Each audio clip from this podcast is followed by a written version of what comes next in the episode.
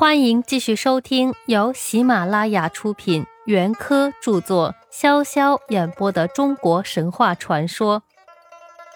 今天我将为大家演播中国神话传说正文的第十四节：伏羲的创造发明。在古代的神话传说里，伏羲是东方天帝。辅佐他的是木神勾芒，勾芒手里拿了一个圆规，和东方天帝伏羲共同管理着春天。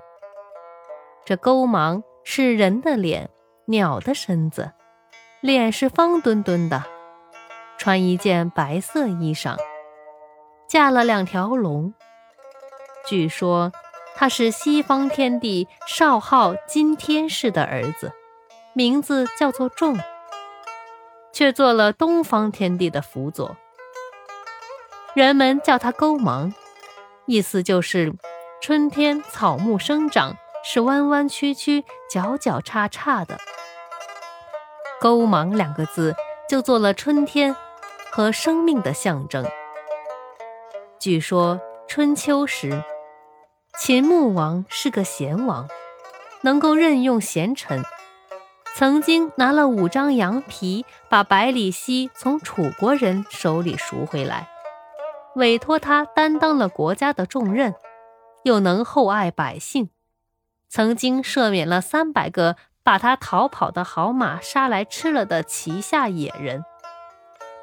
后来，这班人感念他的恩德，帮助他打败了晋国的军队，俘虏了晋国的国君夷吾。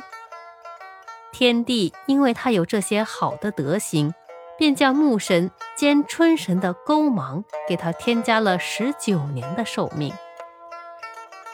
这天帝不用说，当然是东方天帝太昊伏羲了。伏羲有一个美丽的女儿，叫伏妃，在洛水渡河淹死，就做了洛水的女神。诗人们对于她的美丽有最高的礼赞和歌颂。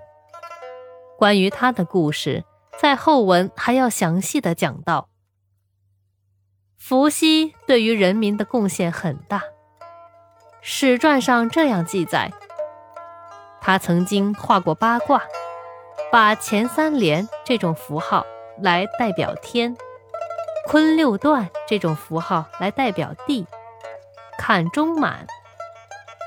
这种符号代表水，离中空这种符号代表火，艮复晚代表山，震养鱼代表雷，巽下断代表风，兑上缺代表泽。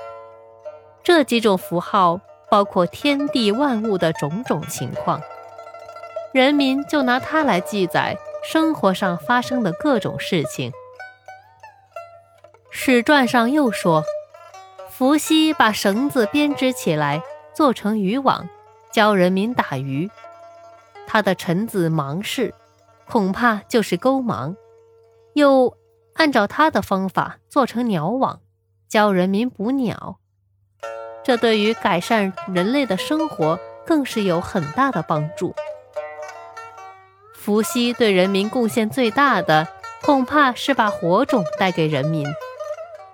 让人民都能吃到烤熟的动物肉，以免大家生胃病、闹肚子吧。